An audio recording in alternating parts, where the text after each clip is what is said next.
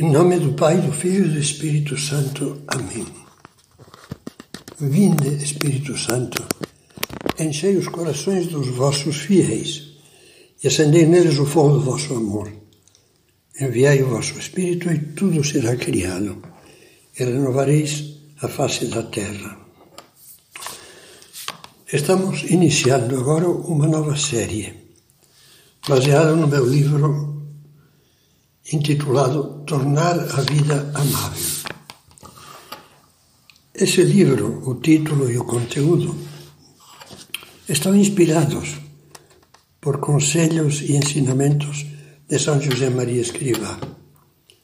Ele nos pedia sempre aos que tivemos a imensa graça de conhecê-lo, que nos esforçássemos por tornar amável e alegre a vida dos outros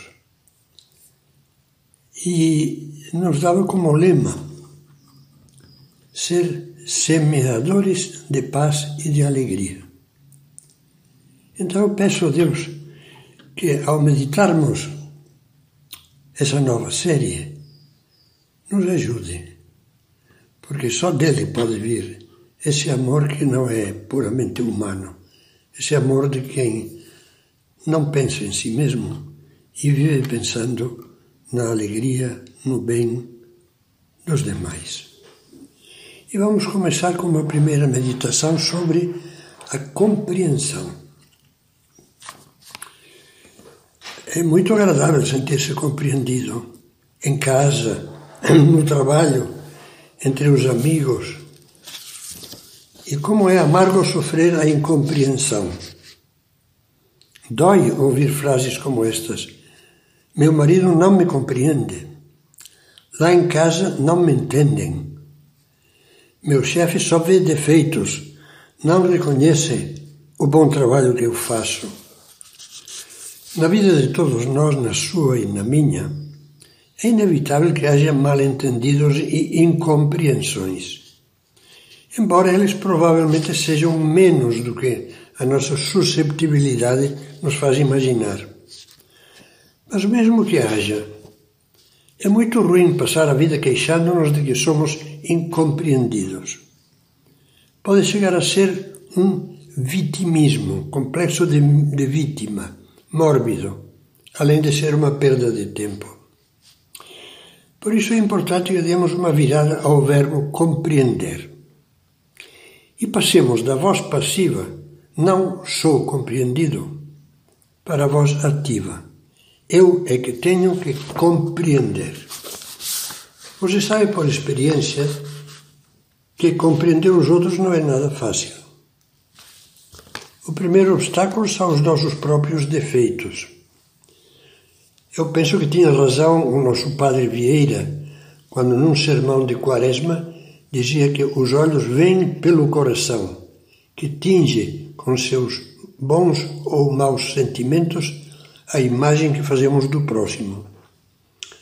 Muitos escrevem no mesmo sentido São José Maria, focalizam as pessoas com as lentes deformadas de seus próprios defeitos. Você que me escuta já deve ter percebido que o mau humor, o rancor, a decepção, a raiva, a inveja e outras falhas nossas muitas vezes são lentes estragadas que deformam a visão que temos dos outros. Vejamos algumas luzes no Evangelho sobre a compreensão. São Lucas narra que certo dia, enquanto Jesus estava à mesa com outros convidados na casa de um fariseu chamado Simão, uma mulher de má fama, pecadora na cidade, entrou inesperadamente na sala ajoelhou-se atrás de Jesus e, chorando, começou a banhar-lhe os pés com suas lágrimas, a ungi-los com um perfume que trazia num vaso de alabastro, a beijá-los e a enxugá-los com seus cabelos. Disso fala São Lucas no capítulo 7.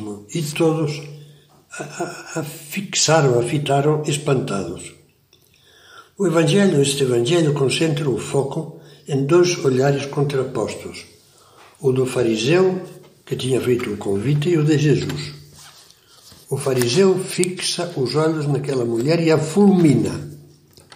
Intimamente critica Jesus, pensando: se este homem fosse profeta, bem saberia quem e qual é a mulher que o toca, pois é pecadora. Jesus tem outro modo de olhar. Voltando-se para a mulher, disse a Simão: Vês esta mulher? Entrei em tua casa e não me deste água para lavar os pés, mas esta com suas lágrimas regou meus pés.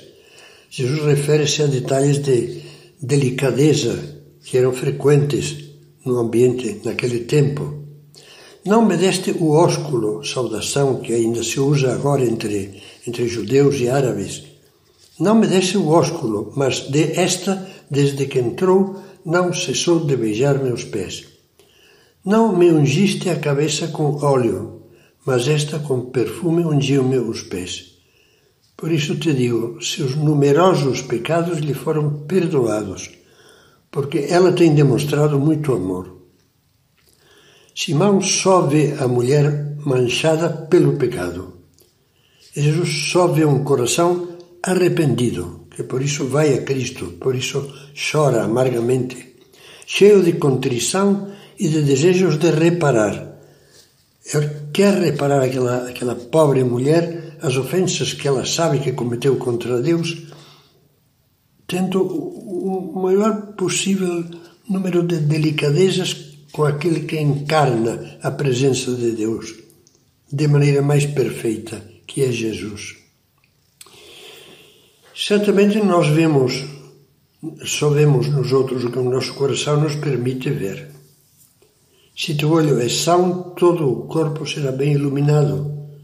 Vê que a luz que está em ti não sejam trevas, nos diz Jesus. Há corações escuros que filtram a realidade e nas pessoas só veem o mal. Enxergam apenas as sombras e não captam as luzes. As principais causas dessa distorção são duas: o orgulho e a inveja.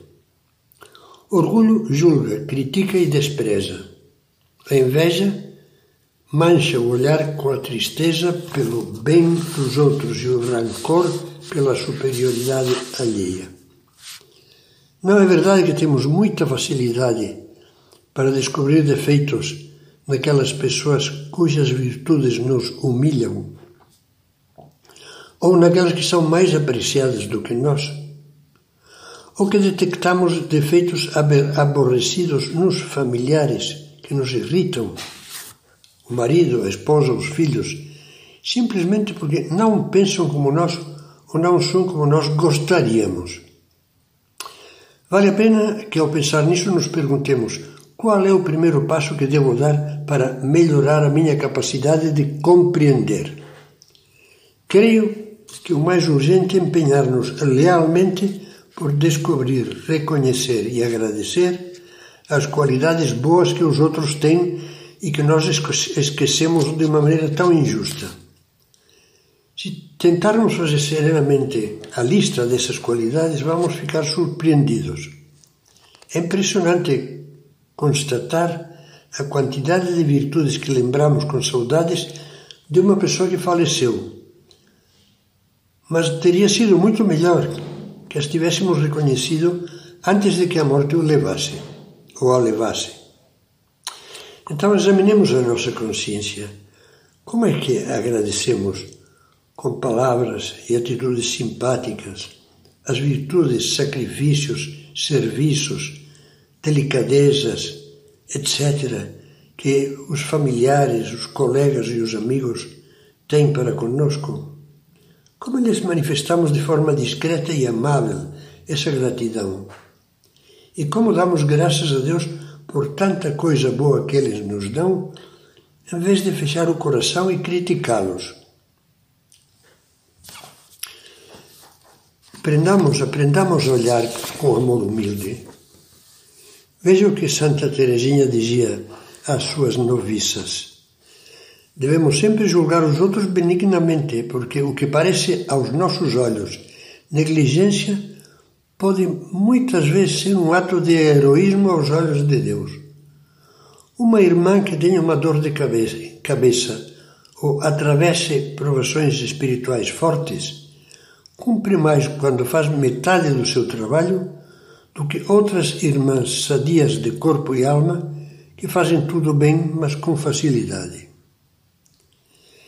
Se víssemos as pessoas como Deus as vê, choraríamos de pena pelas nossas faltas de compreensão.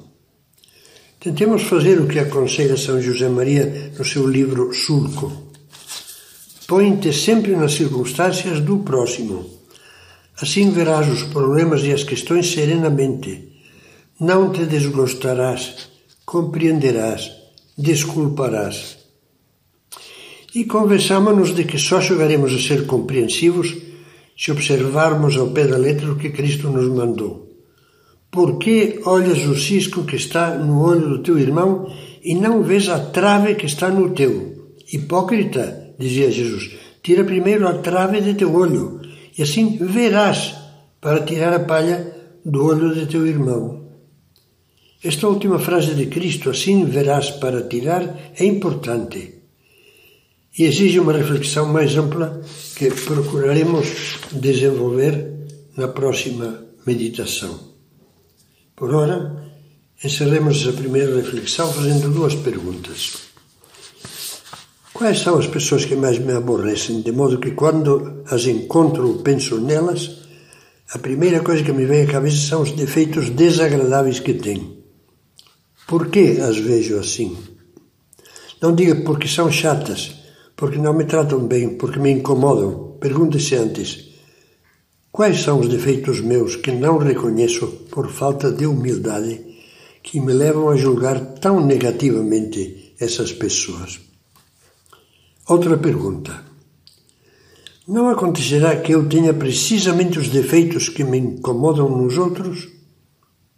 Talvez o meu espírito crítico me avise, me avise em silêncio de que eu deveria começar por extirpar tais defeitos de mim. Penso que, se procurássemos fazer isso, Jesus nos diria: Agora que você tirou a trave do seu olho, poderá ajudar seu irmão a retirar o circo do olho dele.